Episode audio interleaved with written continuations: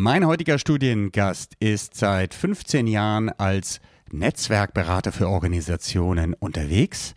Er ist ehemaliger Gründer einer Kommune, Lehrer und als solcher natürlich auch Buchautor. Ich spreche heute über seine zwei Bücher, die er zum Thema Networking geschrieben hat und in die er seine pralle Erfahrung gebündelt hat. Wir sprechen unter anderem über die vier Elemente, die man braucht, um erfolgreiche Netzwerkorganisationen aufzubauen.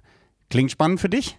Ist es auch. Bleib dran und viel Spaß beim Hören dieser Episode. Herzlich willkommen zu Blue AM, dem Podcast, der dir zeigt, wie du mehr und bessere B2B-Geschäftsbeziehungen aufbaust und schneller an dein Ziel kommst. Und hier ist dein Gastgeber, Dominik von Braun. Ja, herzlich willkommen, liebe Freundinnen und Freunde von Blue RM, dem Podcast für Business Relationship Management. Ich habe heute wieder einen ganz tollen Studiogast. Er heißt Dieter Behnsmann und er ist seines Zeichens Netzwerkexperte und auch zweifacher Buchautor. Zumindest weiß ich von zwei Büchern. Ähm, wie ein ordentlicher Lehrer von Beruf aus ist er Lehrer, schreibt er Bücher oder hat er Bücher geschrieben und hat das Thema Netzwerken ordentlich durchdacht. Das kann ich euch versprechen. Ähm, er ist als Berater seit ähm, anderthalb Jahrzehnten in dem Bereich äh, unterwegs, lebt privat in Hamburg, hat zwei erwachsene Söhne und wenn er nicht als Netzwerkberater unterwegs ist, dann findet man ihn paddelnd auf der Elbe, rauf und runter, wie er mir gerade verraten hat, oder singend mit seinem Altona Chor. Dieter, herzlich willkommen in unserer heutigen Episode. Ja, vielen Dank für die Einladung. Ne? Ja, du, wie sind wir zusammengekommen?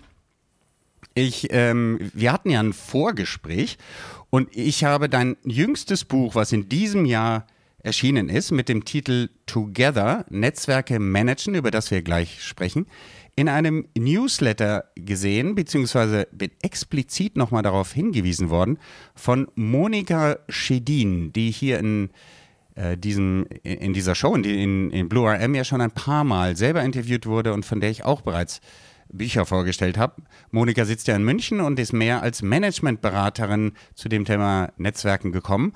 Und du hast eine ganz andere Historie. Vielleicht erzähl uns mal, äh, Dieter, wie kamst du zu dem Thema Netzwerken, dass du dich damit beschäftigst? Naja, vielleicht, ähm, ähm, es gibt einen historischen Betrachtungsweise und es gibt einen inhaltlichen Ansatz. Und ich fange mal mit dem inhaltlichen an. Ja. Ähm, weil äh, mein Thema ist eben Netzwerke als Organisationsform. Ja. Und ich habe da schon gemerkt, dass es da immer sehr viele Missverständnisse gibt, weil das Thema Netzwerke ist ja in aller Munde oder war es schon mal mehr als jetzt, habe ich den Eindruck. Äh, und es war so ein Hype um Netzwerke und es wurde aber was ganz Unterschiedliches drunter verstanden. Ne? Also Netzwerke, die einen meinen soziale Netzwerke, also Xing und Facebook und Company. Mhm. Äh, die anderen sprechen von egozentrischen Netzwerken, also das, was ich als egozentrisches Netzwerk bezeichnen würde, also mein eigenes Netzwerk, was ich nur selber sozusagen in Bewegung setzen kann. Und in der Forschung, also in der Soziologie, gibt's äh, auch äh, Netzwerkforschung, wobei ich das eigentlich eher als Vernetzungsforschung bezeichnen würde, weil da wird alles, alle Beziehungen, alle äh, Relationen werden da untersucht und man versucht daraus Schlüsse zu ziehen. Und da gibt's auch Network Marketing, also bei, beste Beispiel ist Tupper. Und ähm, um all dies geht es bei mir nicht, mhm. sondern es geht um Netzwerkorganisation. Und das heißt, es geht um Organisationen, die sich selbst als Netzwerke konstituiert haben und die sich als Netzwerke verstehen. Mhm. Ein Beispiel. Ähm, ich selber habe, das war quasi am Anfang meiner Beratungszeit, ich habe am Anfang äh, Uniseminare oder, oder an, bei einem Weiterbildungsinstitut hier der Uni Hamburg äh, was zu Netzwerken gemacht. Und mein erstes Netzwerk, was ich beraten habe, wo ich daraufhin eben halt hingeholt wurde, ist das Netzwerk Ganztagsschulkoordination in Hamburg. Das heißt, 2007 waren das Lehrer, die mit, äh, mit der Gründung oder mit dem Aufbau von Ganztagsschulen, also und mit dem Drumrumbetrieb beschäftigt waren. Das waren alles lehreruntypische Tätigkeiten. Ne? Essen organisieren, Raumplan machen, ja. Angebote organisieren und sowas. Und da hat jemand gesagt, können wir da nicht ein Netzwerk zu machen? Wir müssen doch das Rad nicht neu erfinden. Und das war quasi, da konnte ich meine rudimentär schon vorhandene Netzwerktheorie konnte ich da in der Praxis erproben und weiterentwickeln. Ich habe das äh, sieben Jahre lang gemanagt, also viermal Treffen im Jahr äh, und äh, also moderiert und war auch im Netzwerkmanagement. Das ist quasi mein praktischer Erfahrungsbackground gewesen. Und ähm, wenn du das Historische äh, jetzt nochmal ansprichst, historisch ist das so entstanden. Ich habe ein Projekt gemacht zur Existenzgründungsberatung. Da habe ich mit zehn freiberuflichen ähm, Trainern gearbeitet und die haben sich selbst als Netzwerk verstanden und ich auch. Und dann war die Idee, dass ich mich damit selbstständig mache und die quasi vermarkte. Ähm, das hat ein bisschen geklappt, aber nicht so, dass ich davon leben konnte. Aber da kommt mein Name her. Benzmann Netzwerkberatung habe ich mich nämlich damals genannt. In der Vorstellung, dass ich dieses Netzwerk von kompetenten Leuten vermarkte. Mhm. Aber ich habe schnell gemerkt, dass das Thema mit mir selber was zu tun hat. Und so bin ich historisch sozusagen auf dieses Thema gekommen. Das waren quasi diese beiden ähm, äh, Felder, die da zusammengewachsen sind. Was ist das? Äh, du sagst, das hat was mit, mit dir selber zu tun. Was ist das? Äh, was ist das? Wolltest du jetzt mal Klarheit schaffen? Wolltest du für dich ist das so ein Antrieb, dass du als, als Mensch immer sagst, ich muss die Sachen erstmal hier richtig ordnen? Oder was ist das? Ja, ja spannende Frage. Ähm, ich glaube, dass ich schon, äh, also zum Beispiel in dem Gründer Fitness Center, das war dieses Existenzgründungsprojekt, mhm. da war eine wichtige Kategorie war Tausch ja, nämlich äh, zwischen Leuten, die was gründen wollten, Einzelgründern, sozusagen zu einem Tauschverhältnis zu kommen. Ja, wir hatten damals das äh, mit einem Kollegen zusammen, äh, der hatte die Idee, einen Marktplatz zu machen. Ähm, die Gründer haben ihre Idee vorgestellt und alle anderen Gründer waren quasi der Markt und haben gesagt, ähm, kaufe ich oder kaufe ich nicht, mhm. ja, und haben das dann begründet und hatten dann Gelegenheit, mit Experten sich weiter beraten zu lassen. Ich glaube, dass da äh, schon äh, äh, und in meiner Kommunezeit, äh, äh, dass da eben halt, äh, ich habe eine Kommune ja mitgegründet, wie ich dir vorher erzählt habe, mhm.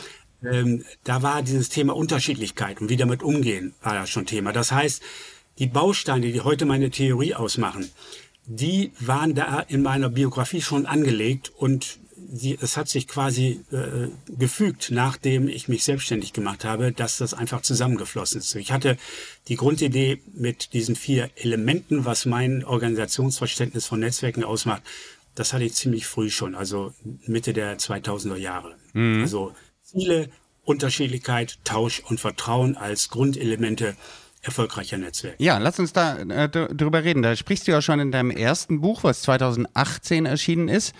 Ähm, ich halte es mir hier kurz in die Kamera, liebe Hörer, ihr könnt es natürlich nicht sehen, aber ich sage euch, wie es heißt. Netzwerke, eine innovative Organisationsform nutzen und managen. Da sprichst du auch schon von diesen vier Elementen. Kannst du uns die nochmal rüberbringen? Vier Elemente von Organisationsform, Netzwerkorganisationsform. Ja, genau. Ähm, die für mich wichtigste ist eben halt Tausch, habe ich eben schon angesprochen. In Netzwerken geht es um Geben und Nehmen und das Besondere ist, es geht darum, beide Rollen gleichermaßen einnehmen zu können und zu wollen. Das heißt, es ist mir klar, wenn ich in einem Netzwerk bin, ich gebe was und ich nehme was mit. Mhm. Das ist nicht so selbstverständlich, wie das auf den ersten Blick scheint, weil ähm, es gibt Netzwerke, die ähm, haben vor allen Dingen eine, deren Mitglieder haben vor allen Dingen eine Nehmergrundhaltung. Ja. Ich nenne immer Nassauer Netzwerke. Ja. ja. Weißt du, sagt dir der Begriff was? Ja, ja, ja, ja, ja, ja. Ja, ja, also Nassauer sind Leute, die einfach nur was ab, abgreifen wollen. Ja, ich, ich nenne die schwarze Löcher. Äh, du gibst was. Schwarze Löcher, genau. Ja, die ja, saugen alles, äh, äh, saugen ja, alles auf. Ja, ja. ja, sie saugen alles auf und bringen nichts ein. Ja. Und ähm, interessanterweise gibt es aber auch das umgekehrte Phänomen, dass es äh, Netzwerke gibt mit einer vorrangigen äh, Geberkultur. Ja, warum ist das so? Ich reime das so zusammen, weil die Leute denken, wenn sie sich in die Geberposition begeben und in die Geberrolle, dann sind sie autonom, sie, äh, sie brauchen nichts von anderen, äh, sie sind Experten oder werden als Experten wahrgenommen und sowas. Der Witz ist, für das Funktionieren oder den, die, äh, äh, sozusagen die Lebendigkeit oder er Erfolgsmöglichkeiten von Netzwerken sind beide Grundhalten genauso, genauso blöd, sag ich, und genauso wenig wirksam. In beiden passiert kein Tausch. Na, mhm. wenn ich nur Leute habe, die was geben wollen und es gibt niemanden, der was äh, bekommen will, passiert nichts. Deswegen ist es wichtig, dass in Netzwerken die Mitglied, den Mitgliedern klar ist, ich will hier was geben und ich kann auch was geben, aber ich will hier auch was bekommen. Mhm. Und ich habe vielleicht auch schon eine Ahnung, was ich hier bekommen könnte. Mhm. Und ähm, ja, das ist das eine. Das zweite ist Unterschiedlichkeit. Naja, äh, das ist schon ein bisschen, äh, ja, da gibt's ja schon äh, Forschung dazu. Also in der Teamforschung weiß man, äh, nicht gleich und gleich gesellt sich gern sind die besten Teams, sondern ähm, die, die durch Unterschiedlichkeit geprägt sind. In, in, äh, in, welcher, in, in, welcher, Form meinst du das jetzt? Ich meine, äh, ich, ich sitze ja hier jetzt zum Beispiel in Berlin. Ne? Das ist das große Thema ja. Diversity. Ja, Mann, Frau, äh, Schwarz, Grün, Weiß, ja, äh, alle zusammen, ähm, möglichst breit gestreut. In welcher Hinsicht meinst du Unterschiedlichkeit jetzt? Ich gebe dir ein Beispiel. Ja.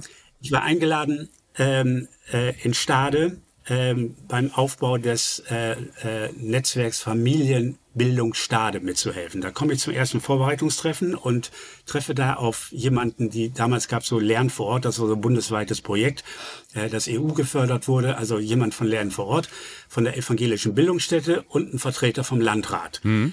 Da frage ich, was soll denn dieses Netzwerk, äh, was soll das bringen? Und dann sagten sie, ja, das soll ähm, äh, Fachkräfte in, in den Landkreis ziehen. Mhm. Mhm, Habe ich gesagt. Dann, ähm, hm, dann sollten wir vielleicht darüber nachdenken, wie die Vorbereitungsgruppe sozusagen ausgeweitet werden kann, weil ich das so wahrnehme, dass sie hier gar nicht unterschiedlich genug ist. Ja? Für mich gehören da zum Beispiel von den Verkehrsbetrieben oder von der Wohnungsbaugesellschaft oder von kulturellen Einrichtungen hier Leute hin, weil das alles hat was mit der Attraktivität von Stade zu tun. Mhm. Ja? Mhm. Und wenn man die vermitteln will in einem Netzwerk, dann tut man gut daran, sozusagen schon in der Planung deren Blickwinkel mit einzubringen. Da kannst du dir vorstellen, die haben erstmal ziemlich geguckt, mhm. ähm, haben das aber dann gesagt, ja, das ist eigentlich richtig, ja, und haben den Vorbereitungskreis erweitert. Und das ist nochmal ein wichtiger Punkt. Es geht nicht nur um die Theorie von, unter, von der Produktivität von Unterschiedlichkeit, sondern in Netzwerken kann Unterschiedlichkeit gestaltet werden weil mhm. Netzwerke eine fluide Organisationsform sind. Ja? Mhm. Wie an diesem Beispiel in Stade. Ja? Und also, dann haben wir gestaltet. Hier waren es ja praktisch unterschiedliche Branchen, wenn man so will, oder? Ja, ja. genau. Mhm. Aber das ist, wenn ich zur Beratung geholt werde, meinetwegen in einem schon bestehenden Netzwerk, dann frage ich immer, Stichwort Unterschiedlichkeit, wer fehlt hier? Mhm. Wer, wer könnte hier noch äh, sozusagen mehr Nutzen reinbringen mhm. oder dafür okay. sorgen, dass hier mehr Nutzen reinkommt? Mhm. Und ähm, da fällt den Leuten immer was ein. Und ich ermutige sie auch, also möglichst ähm, schräg und über Grenzen ja. und, und verrückt zu denken von mir aus. Ja? ja, ja. Als, als Beispiel gebe ich oft ähm, Künstler. Ja. ja. Weil Künstler äh, haben Bezug zu ganz vielen Themen, aber gehen da ganz anders ran. Mhm. Das Interessante ist dann wieder, ich sage auch immer dazu, wenn ihr Unterschiedlichkeit sozusagen so, äh, so äh, ausgestaltet, immer die Frage mitdenken, was äh, bietet ihr dem Künstler in diesem Fall, ja, dem, den ihr mit hinzuholen wollt. Mhm. Mhm. Das ist das Thema Unterschiedlichkeit. Und bei ähm, bei Thema Ziele, das kann ich kurz machen, Ziele, das ist ja eine gängige Kategorie jetzt von Organisationen. Der, das Besondere an Zielen im Netzwerk ist, dass sie sich im Tun ergeben. Ähm, Natürlich muss es am Anfang ein Motiv geben, sich zusammenzufinden, wie ich das eben im Ganztagsschulnetzwerk, der Kollege sagte, wir wollen das Rad nicht neu erfinden, wir wollen von den Erfahrungen profitieren. Ähm, aber schon in der ersten Sitzung damals, da sagte jemand, ja, vielleicht ähm, können wir auch noch äh, größere Projekte angehen. Ich habe ihn gefragt, ob er eine Idee hat. Nee, hat er nicht. Aber in der nächsten Sitzung kam das Thema auf, das hatten sie nämlich in Pausegesprächen in der ersten Sitzung, hatte sich das ergeben. Mhm wir wollen eine Arbeitsplatzbeschreibung erarbeiten, weil es gibt Kollegen, die haben gar keine Ressourcen, die machen das alles on top.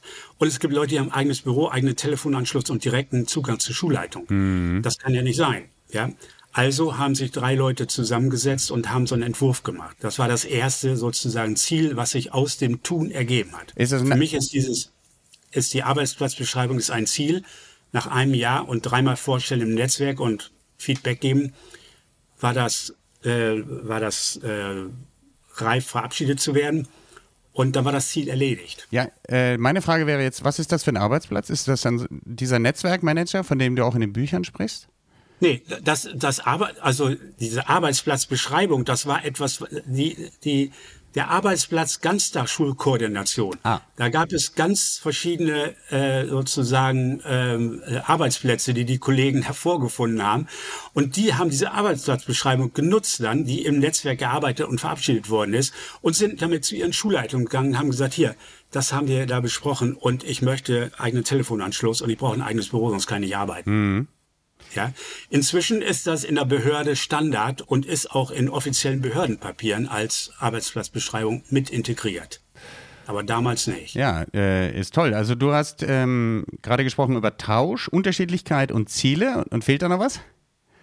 Da fehlt jetzt noch Vertrauen. Ja. Also um nochmal auf Ziele zurückzukommen, also das ist mir wichtig, Ziele entstehen im, im Tun, so wie dieses Beispiel äh, ja jetzt. Es gibt Ziele, die auch die ganze Zeit fortlaufen, aber es gibt immer wieder in Netzwerken neue Ziele, die sich einfach ergeben und die oft in Kooperationen enden.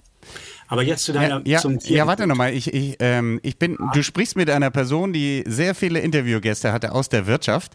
Und ich selber bin ja äh, in der Wirtschaft äh, äh tätig als in verschiedenen Rollen als Unternehmer und jetzt ähm, eben auch als Berater für das Thema ähm, ja, Netzwerkaufbau im, im Business. Da geht es, was ich mit meinen Leuten mache, da geht es sehr oft um Ziele, die ich vorab definiere. Ja? Was wäre denn ein gutes Ergebnis ähm, für unsere Netzwerkarbeiter? Und das muss nicht immer ist natürlich sehr oft, aber muss nicht immer Umsatz und Vertrieb sein. Ja, Neukunden gewinnen, Kunden ausbauen und so weiter, was man alles so mit den Hardfacts äh, messen kann. Es kann aber auch sein, dass zum Beispiel ein Ziel darin besteht, dass wir früher an Informationen rankommen, dass wir Kooperationspartner in der Forschung und Entwicklung finden und und ja.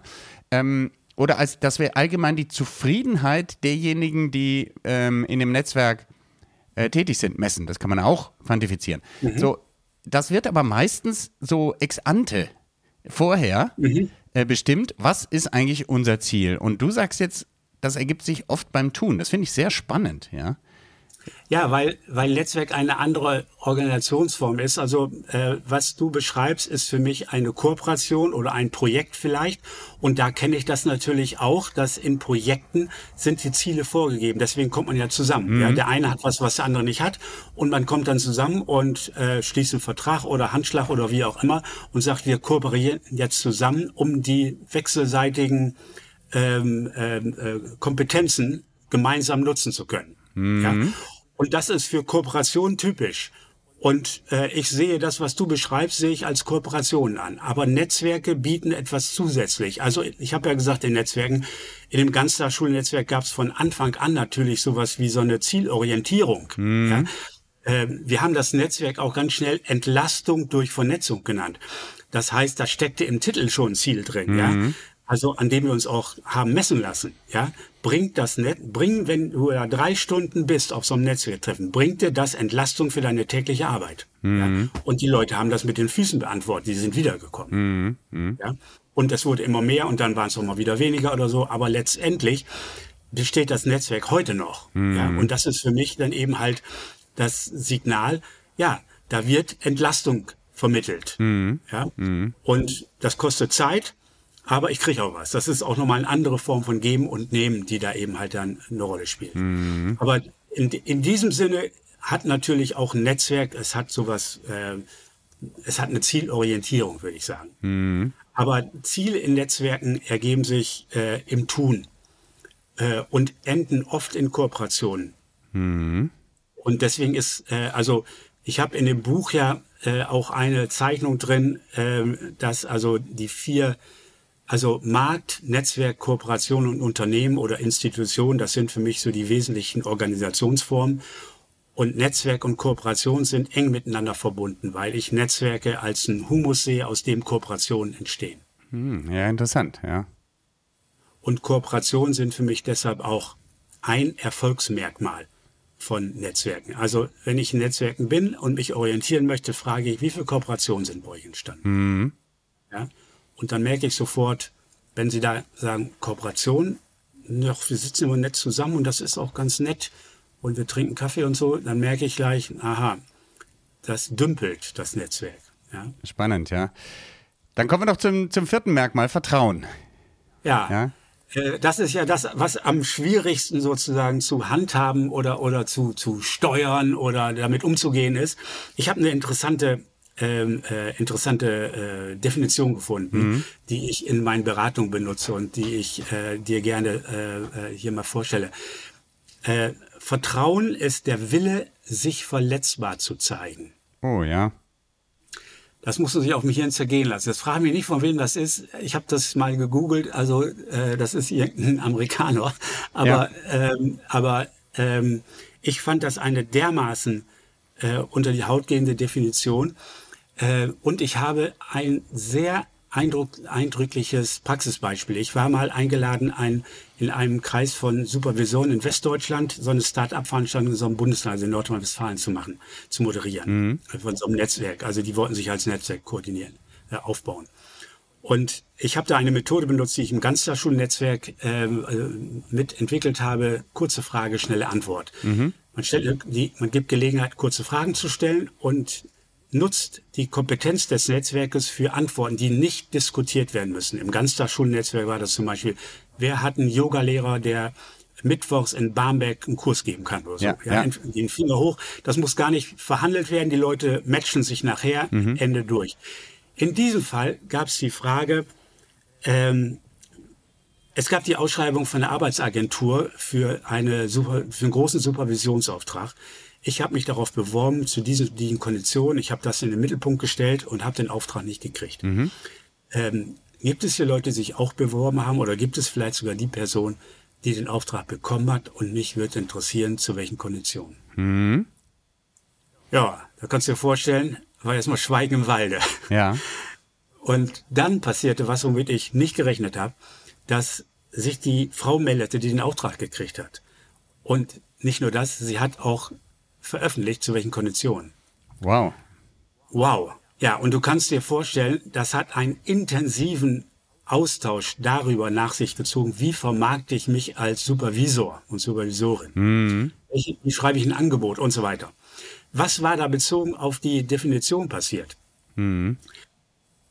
Die Frau, die das gefragt hat, die hat sich verletzlich gezeigt. Ja, sie hat nämlich gesagt, ich habe was gemacht, war nicht erfolgreich.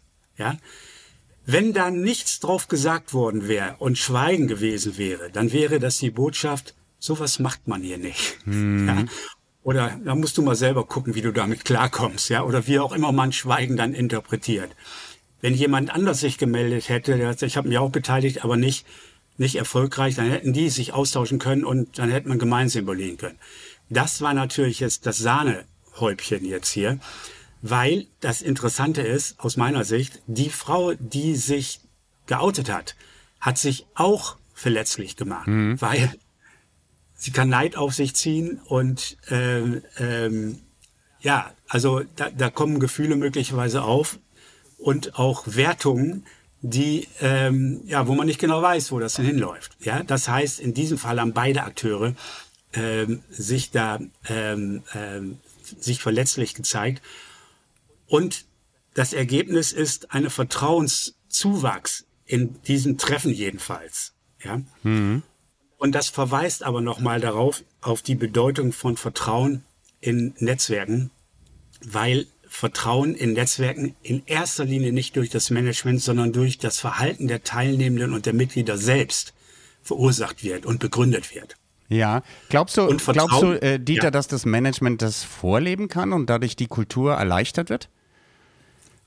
Ja, das Management kann was dazu tun. Also äh, ich bringe wieder ein Beispiel aus meiner eigenen Praxis. Ja. Also in der dritten oder vierten Sitzung von diesem Ganztagsschulnetzwerk, da wurde gefragt, ja, es wird mal Leute interessieren, wie effizient sie arbeiten. Also wie viel Zeit brauchen sie für ein Angebot zu organisieren am Nachmittag? Mhm. Ja, da habe ich eine Methode vorgeschlagen, Soziometrie, die ich auch im Buch erläutere.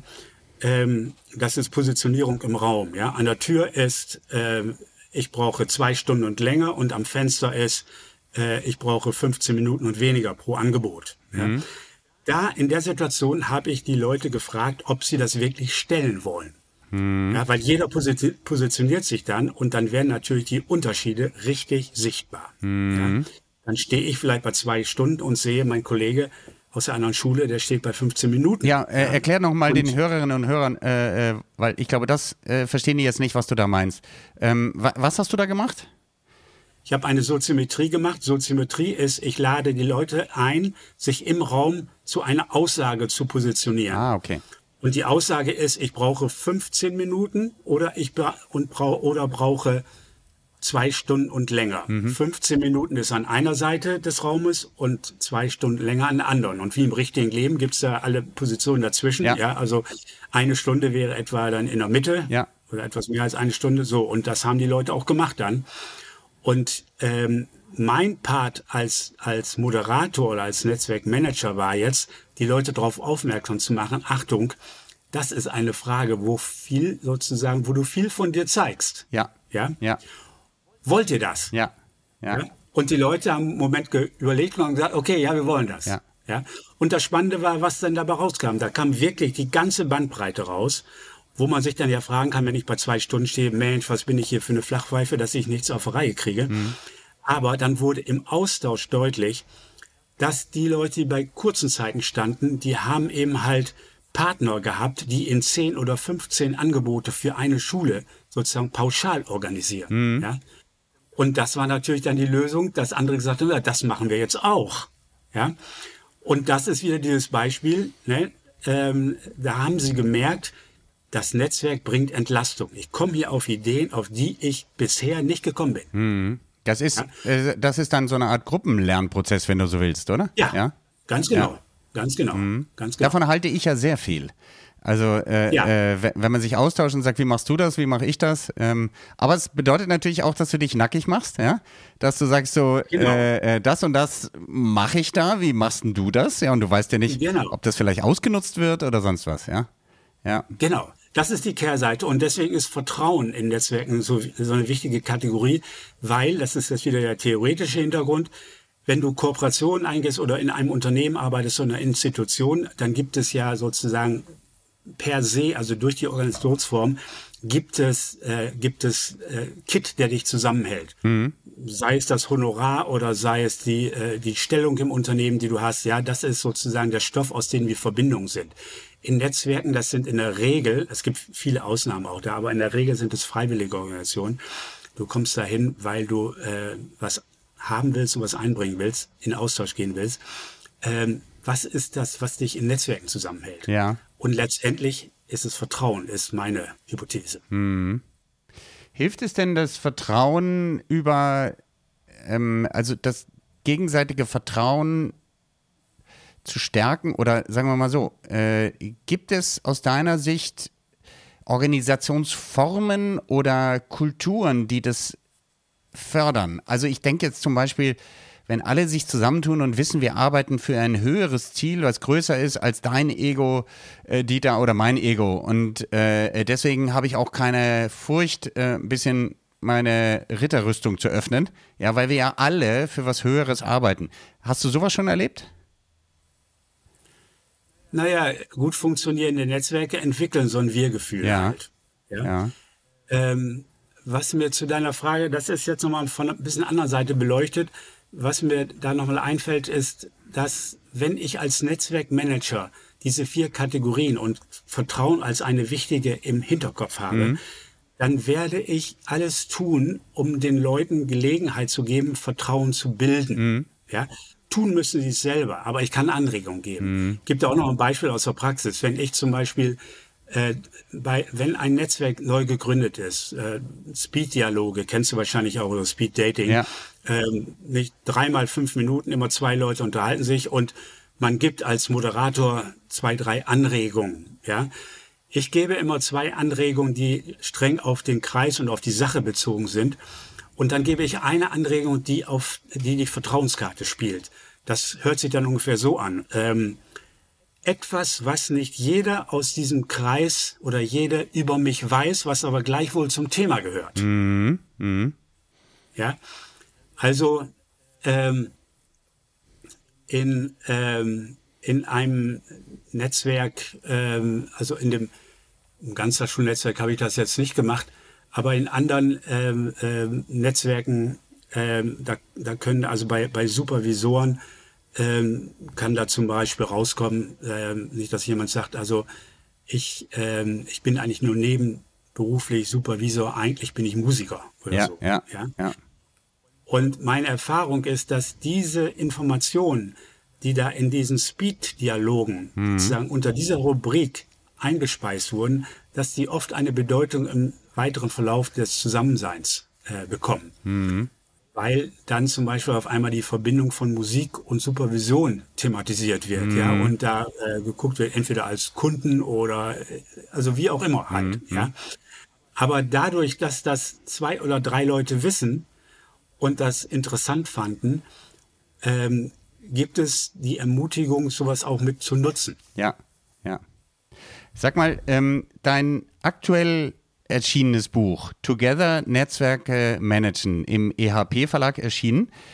Ähm, wie unterscheidet sich das, wenn du das unseren Hörern nochmal nahe bringst, ähm, von dem ersten Buch, äh, was du geschrieben hast? Was ist da der Schwerpunkt? Also ich weiß es, weil ich es gelesen habe, aber sag das mal den, den Hörerinnen und Hörern, ja? Na, das, das erste Buch, das ist ja bei Haufe rausgekommen. Ja. Ähm, das ist ein renommierter Verlag.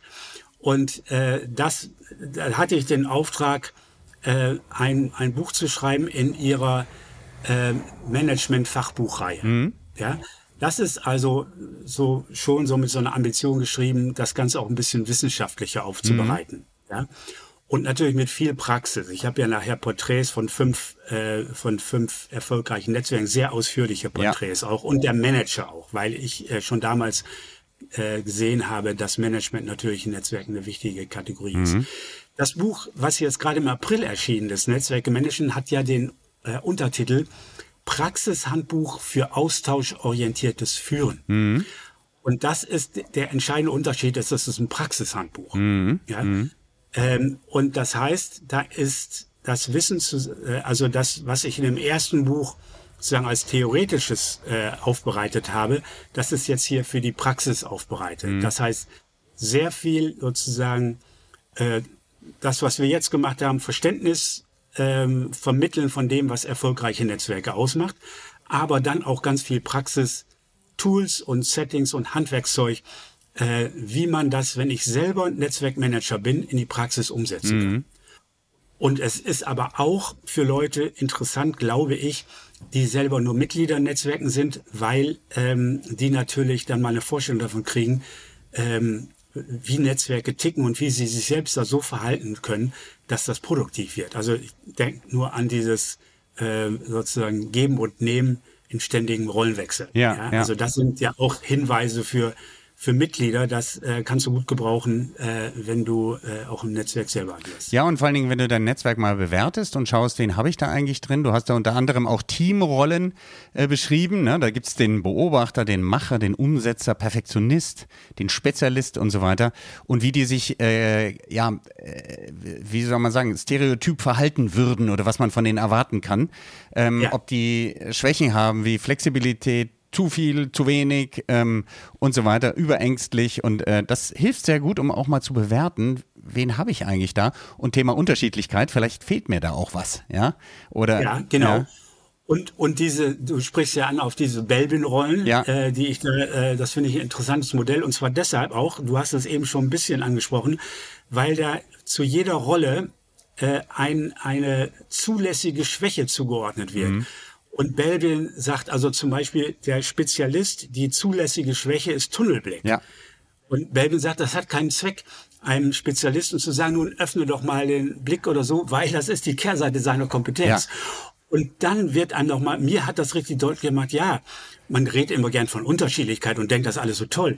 Ja, in der Praxis wissen wir ja alle, nicht, wenn da jemand ist, der so einen Tunnelblick hat, wie schwer das manchmal ist, mit so jemanden dann auch was zusammenzuarbeiten. Ja. Und äh, und mir hat diese diese diese äh, Tabelle vor allen Dingen auch nochmal deutlich gemacht, was das im Alltag bedeutet, äh, sozusagen Unterschiedlichkeit haben zu wollen. Mhm. Und mit der aber auch umgehen zu müssen, das ist nämlich die Kehrseite. Mhm. Mhm.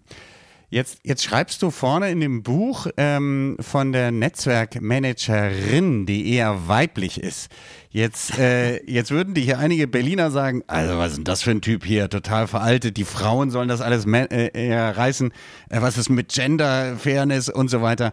Ähm, sag mal ein bisschen was dazu, wieso du meinst, die Rolle der Managerin ist eher weiblich. Nein, ich, also meine Formulierung im, im Wortlaut ist ja also Netz, Netzwerke sind eher weiblich, Ja. aber sozusagen gemessen an dem, also was Netzwerkmanagement im Moment an Eigenschaften und an Kompetenzen erfordert, sind das Eigenschaften, die man gemeinhin im Moment noch eher Frauen zuweist. ja? Ich habe ja äh, für das für das erste Buch habe ich äh, Netzwerkmanagerinnen und Manager interviewt und habe die gefragt, was sind Eigenschaften, die man haben muss und was sind Kompetenzen und wo habt ihr die hergekriegt? Ja. Und die Liste, die da jetzt, ne, das ist uneitel, zuhören können und sowas, ähm, kommunikativ, äh, Bedarfe wahrnehmen, das sind alles Eigenschaften, die man nicht einem VW-Manager zum Beispiel zuschreiben würde. Ah, okay. Ja? Und, und, ähm, und deswegen bin ich auf diese etwas provokative Aussage gekommen. Aber ich bin da auch in den Interviews jetzt zu dem neuen Buch, habe ich ja mit den, das waren übrigens von, von sechs Netzwerken, waren vier Frauen. Ja. Das kann man sagen, ja, war Zufall. Ja. Ja. Äh, aber für mich ist das, äh, ist das kein Zufall, auch wenn es äh, wenn's, wenn's, wenn's kein, ähm, kein Beleg ist jetzt im wissenschaftlichen Sinne. Aber es hat nochmal gezeigt, dass da was, mir hat es gezeigt, dass da was dran sein könnte. Interessant war, dass zwei Frauen da ziemlich allergisch reagiert haben, ähm, weil sie sich da gar nicht gesehen haben. Ja? Und die das eher als eine Abwertung erlebt haben. Das hat dazu geführt, dass ich nochmal einen Absatz eingefügt habe, weil äh, mir wichtig war, dass es nicht, also sozusagen, ja, die, die, die Frauen sind die schlechteren Männer oder so. Es ist für mich genau umgekehrt. Ja, ja, ja. Die Frauen weisen die Richtung für künftiges Management für mich. Ja, ja. ja. Ich, be- also ich fühle mich da sehr verbunden. Sagt dir Frederic Laloux was? Äh, Der hat nee. über ähm, evolutionäre Organisationen äh, Mhm, äh, geschrieben. Und der sieht das genauso. Der sagt einfach, Geschäftsführung heutzutage, das ist nur noch den Rahmen halten. Das ist nicht die Richtung vorgeben und nach äh, John Wayne-Manier mir nach Ja, oder so. ja, ja. Ähm, und da, äh, also ich habe so ein Managementverständnis und das ist im Grunde, ich fühle mich da ein bisschen missverstanden oder das hat sich aber geklärt in den Gesprächen jetzt, aber ich fühlte mich am Anfang missverstanden, weil ähm, das nicht sozusagen so eine, naja, die, kriegen es nicht auf die Reihe und jetzt äh, äh, äh, konnotiere ich das positiv. Also ähm, für mich ist das eine, eine, eine Form von Management, äh, die die einzig mögliche in der Zukunft ist, um komplexe sozusagen Systeme zu managen. Aber das ist noch nicht Mainstream, da äh, äh, das sehe ich auch. Ja, ja ich äh, habe das öfter wieder als äh, bei meinen Interviews auch als Thema äh, gehabt. Äh, ich würde auch sagen, dass jetzt rein Stereotyp, auch wenn man sich damit angreifbar macht, dass die Frauen tatsächlich ein bisschen im Vorteil sind und wir Männer uns eigentlich in Netzwerken besser organisieren Ja. sollten. Denn Frauen denken tendenziell, Stereotyp, Achtung, Achtung, ja, es gibt äh, natürlich auch Ausnahmen, eher relational und Menschen transakt äh, Männer transaktional. Das heißt, Männer fragen zuerst, what's in it for me? Ja. Und Frauen sagen, ist der nett? Ja, oder die? Ja. Also kann ich mit der äh, Person. Es gab völlig andere Herangehensweise und du brauchst beides. Du brauchst beides. Ja. Ja, genau, man braucht beides. Und das Interessante ist, dass es rein begrifflich gibt es natürlich ein, eine Form von Netzwerk, die ich am Anfang gar nicht genannt habe, die aber dieses Missverständnis auch mitprägt. Ja. Äh, nämlich äh, äh, Netzwerk im Sinne von Seilschaft, männerbündische Seilschaften. Das äh, und das ist äh, das ist aus meiner Sicht, aber wenn ich jetzt da äh, äh, mit den Begrifflichkeiten rangehe, die ähm, die wir eben äh, am Anfang hatten, dann ist das sind das eher egozentrische Netzwerke, ja, also die berühmten Politikernetzwerke oder so. Das sind letztlich egozentrische Netzwerke. Manchmal organisieren sie sich auch ein bisschen mehr, aber ähm, mit denen ähm, also die, die haben Interesse, das ist das einzige Form, wo Männer sozusagen äh, sich, also das sind diese Karrierenetzwerke. Ja, ja. Aber ähm, also die würde ich nicht unbedingt als Netzwerkorganisation bezeichnen, sondern es ist eine Verbindung von verschiedenen egozentrischen Netzwerken, wenn ich das theoretisch fassen würde. Aber da sich die auch Netzwerke nennen, kommt man sofort äh, in, äh, ja, gab es diese Missverständnisse in den Interviews, äh, was ich aber sehr erhellend fand. Also ich war den äh, Gesprächspartnerinnen da dankbar, dass sie mich überhaupt darauf hingewiesen haben, weil mir das Gelegenheit gegeben hat, nochmal an der Stelle auch präziser zu sein. Ja. Okay. Ähm, die Zeit ist sehr weit fortgeschritten. Lieber Dieter, ich finde das sehr spannend, unser Gespräch. Ähm, was ist denn die eine Frage, die sich unsere, das kommt immer an der Stelle, die sich unsere Hörerinnen und Hörer stellen sollten, um Netzwerke gut zu organisieren? Was, welche Frage sollte sich so eine Person selber stellen? Also aus der, aus der Position der, der Managerin oder Ja, des Managers. ja, ja. Nicht des Teilnehmers. Nee, das ist das Manager. Des Mitglieds, Ja. Des Managers. Sagen wir mal, du willst jetzt so ein Netzwerk aufbauen, eine Netzwerkorganisation und dann auch leiten oder managen, ja? Ja. Die Frage ist, macht Austauschorientierung mir Spaß? Ah, okay. Weil das ist der Kern von, von Netzwerken. Und äh, ich bin auch ganz ehrlich, ich habe schon Aufträge gehabt, die ich nicht zu Ende arbeiten konnte, weil sich einfach herausgestellt hat, mein Auftraggeber, dem ich ja eigentlich nur zur Hand gehen sollte, der wollte das so gar nicht. Ah. Also der und ähm, also letztendlich, der war auch fasziniert von diesem Netzwerkgedanken, Ja. aber äh, und das ist nicht einmal nur vorgekommen, das ist mehrfach vorgekommen. Ah, Ja. okay. Hm. Und deswegen, ähm, ja, deswegen äh, die Prüffrage, die man sich stellen kann, macht mir das wirklich Spaß, weil du musst Spaß daran haben. Okay. Und dann kannst du dir auch, dann kannst du dir auch die Theorie aneignen. Dann kannst du dir mein Buch kaufen, Ja. wenn du dann äh, ne, äh, oder kannst auch mal. Äh, ich hatte auch schon einen Anruf von einer Frau, die sagte, ja, Projektmanagement hat sie gemacht. Jetzt soll sie hier ein Netzwerk managen. Sie hat das Gefühl, das ist irgendwie anders, aber sie weiß nicht genau, was den Unterschied macht, ob ich ihr da auf die Sprünge helfen kann. Sowas kann man dann alles machen. Aber die, die Grundbedingung ist, ähm, ich möchte sozusagen austauschorientiert führen. Und macht mir das Spaß. Jetzt, jetzt äh, gibt es natürlich auch introvertierte Menschen, die eher weniger Spaß daran empfinden am Austausch, beziehungsweise andere Formen des Austausches bevorzugen eher eins und eins Gespräche äh, statt große Veranstaltungen und so weiter. Ähm, für die würde es vielleicht eher sogar Arbeit bedeuten, im Netzwerk zu arbeiten. Ähm, den würdest du dann abraten, ähm, Netzwerkmanagement zu übernehmen? Nicht unbedingt. Äh, es kommt, es kommt darauf an, ob die Personen Interesse haben, sozusagen nochmal neue Seiten von sich auszuprobieren. Ah, okay.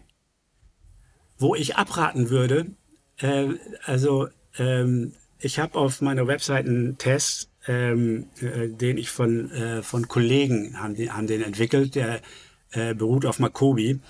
Und äh, das sind vier Grundtypen, also ähm, die ähm, Experte, Unterstützer, Spielmacher und Macher. Ja. Und der Macher, das ist sozusagen die Energie, die, äh, also bei, bei Makobi ist das rote Energie, ähm, das ist sozusagen der klassische Manager, sozusagen der durchsetzungsstark, zielorientiert, fachkompetent, ein Stück weit, aber nicht unbedingt, äh, sondern mehr sozusagen den Markt im, im Ganzen im Blick haben, neue Entwicklungen und so. Aber der weiß, wo es lang geht. Diese Energie, ich habe diesen Test, also bestimmt 30 Mal haben die Leute sozusagen in Beratung von mir gemacht oder auch in Webinaren und so. Das Interessante war, dass, äh, dass die, die rote Energie des Machers bei niemanden, der diesen Test gemacht hat, dominant war. Sie war immer vorhanden, aber nicht dominant. Im Unterschied zur Spielmacher-Energie. Bei Spielmacher geht es darum, Freude daran, sozusagen Leute in Kontakt zu bringen, was Neues zu generieren und sowas. Ah, ja. okay. Das ist, das ist eine Energie, die sehr gut zu Netzwerken passt. Ja, auch die Unterstützerenergie. Ja, und in gewissem Maße auch die Expertenenergie. Aber da, der einzige, wenn jemand eine ausgeprägte Macherenergie hat, dem würde ich in der Tat abraten. Aha, interessant. Ja. Ja. Aber es gibt zum Beispiel die, was du eben angesprochen hast, also da habe ich viel Experte rausgehört oder Unterstützer Ja, auch ein bisschen. ja. Ja. Ex- Experte der Fachkompetenz. Das heißt nicht unbedingt, dass, dass man da nicht geeignet ist, sondern man muss dann gucken, wie fülle ich diese Rolle aus und macht es mir Spaß, mich auf dieses Feld jetzt einzulassen.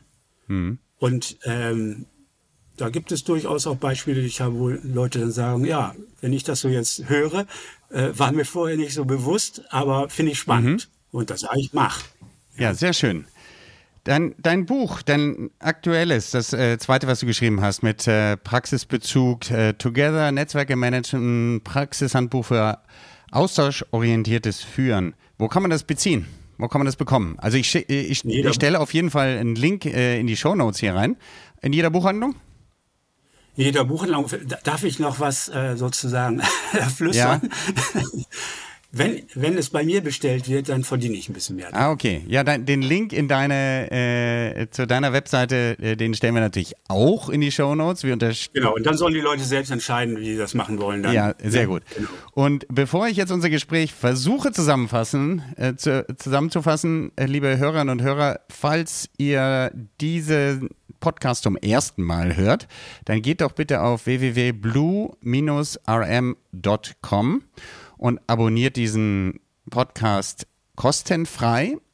Und wenn ihr schon dabei seid, gebt auch gerne ein 5-Sterne-Rating ab. Denn mit steigenden Abonnentenzahlen steigt die Motivation und wir können sehen, welche Inhalte wie ankommen. Und das ist ja wichtig, denn der Podcast ist nicht für mich und auch nicht für Dieter, sondern für dich da draußen, liebe Hörerinnen und Hörer. Das heißt, äh, wir entwickeln den ständig weiter. Das hast du gemerkt, über die letzten anderthalb Jahre gibt es verschiedene Themengebiete. Und wir sprechen nicht nur über Bücher und Netzwerkexperten, sondern ähm, haben auch ganz konkrete Themen. Und nur wenn wir dich als Abonnent dann als kräftige Hörerin oder Hörer beobachten können, bei welchen Folgen, dann können wir das eben entsprechend auch weiterentwickeln. Ja, das ist der Werbeblock gewesen. Und jetzt, Dieter, versuche ich unser Gespräch zusammenzufassen. Wir haben über deine beiden Bücher gesprochen, ich sag nochmal, Netzwerke, das eine 2018, glaube ich, erschienen. Netzwerke, eine innovative Organisationsform, Nutzen und Managen im Haufe Verlag erschienen. Wie du selber sagst, ist das eher die, ja, die wissenschaftliche Basis. Und dann kommt das in diesem Jahr 2023 Netzwerke managen, Together Netzwerke managen, eher als praxisorientiertes Buch hinzu. Und ich bin zu dir gekommen durch eine Buchautorin. Insofern passt das ganz toll. Wir haben heute gesprochen über Netzwerke als Organisationsform, die Dieter unterscheidet, ähm, klar unterscheidet äh, von sozialen Netzwerken, wie beispielsweise Online-Netzwerke oder wie er es nennt, egozentrische Netzwerke um Personen herum. Ähm, wir haben über, darüber gesprochen, wie er eigentlich dazu gekommen ist, sich mit Netzwerken zu auseinanderzusetzen. Da ist das Stichwort Ganztagsschulorganisation. Und ähm, dann hat er gemerkt, oh, da ist doch, steckt doch mehr drin, als sich nur einfach treffen. Und haben dann relativ ausführlich über die vier Elemente der Netzwerkorganisation gesprochen, die er in beiden Büchern erwähnt. Das ist einmal der Tausch, wo es ihm wichtig ist, dass du bei Netzwerkarbeit ähm, das Geben und Nehmen im Wechsel äh, bei allen Teilnehmern im Verständnis hast und auch als Philosophie.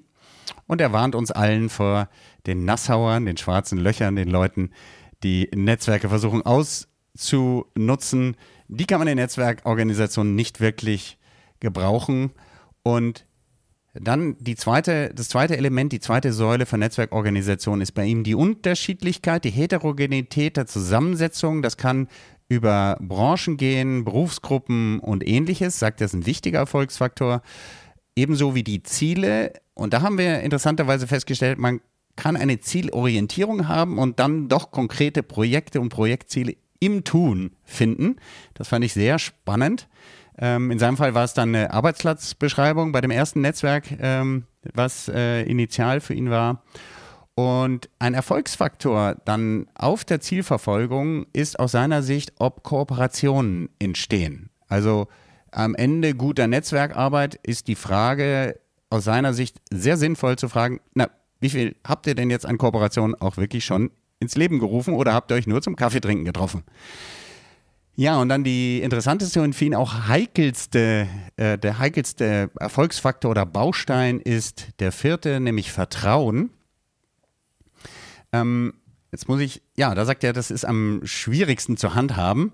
Und da finde ich ein Zitat ganz toll. Ähm, ich glaube auch tatsächlich, äh, Dieter, dass das von einem Amerikaner stammt. Ich habe sowas ähnliches auch schon mal äh, gehört von Keith Ferrazzi, mit dem ich viel zusammengearbeitet habe.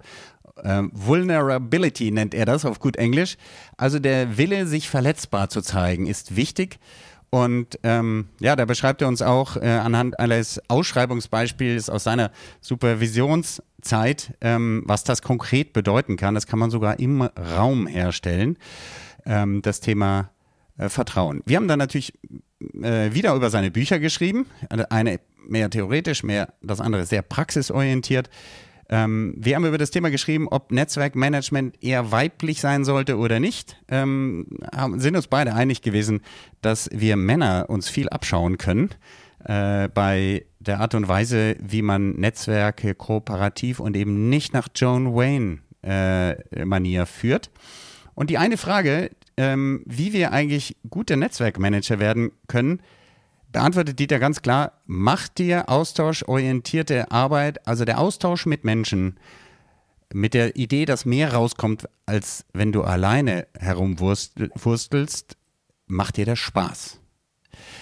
Ja, und ganz am Schluss haben wir nochmal über die, den Test gesprochen, den man auf deiner Webseite machen kann, um zu sehen, was für ein Typ bin ich eigentlich. Und da sagt da sagt äh, Dieter ganz klar, ähm, du sollst so eine Art Spielmacher sein und wenn du ein reiner Manager, Umsatzer, äh, Doer, äh, Frau oder Mann bist, dann sagt er, hm, dann ist es vielleicht nicht so gut, in, im Netzwerk aktiv zu sein. Das waren die Punkte, über die wir gesprochen haben. Dieter, habe ich etwas vergessen oder falsch wiedergegeben? Perfekt. Ja. Dann danke ich dir sehr für deine Zeit und liebe Hörerinnen und Hörer, dir da draußen auch, dass du uns bis hierhin gefolgt bist, denn du weißt ja, mein Motto ist, Erfolg ist, wenn die Menschen bei dir bleiben. Du bist bis jetzt hier bei uns geblieben und das ist für uns ein großer Erfolg. Und äh, empfehle uns gerne weiter und ich wünsche dir alles Gute, einen guten Mittag, Morgen oder Abend, von wo auch immer du diesen Podcast hörst. Bis dann. Tschüss. Tschüss. Werde auch du Architekt oder Architektin deines Business-Netzwerkes. Abonniere jetzt kostenfrei unseren Podcast unter www.blue-am.com und gib uns gerne dein 5-Sterne-Rating auf Spotify, Apple oder Google. Dominik erreichst du persönlich auf LinkedIn oder www.dominikvonbraun.com. Er wartet schon auf dein Feedback zu dieser Episode oder weiteren Themenvorschlägen. Bis bald und denk dran, your network is your net worth.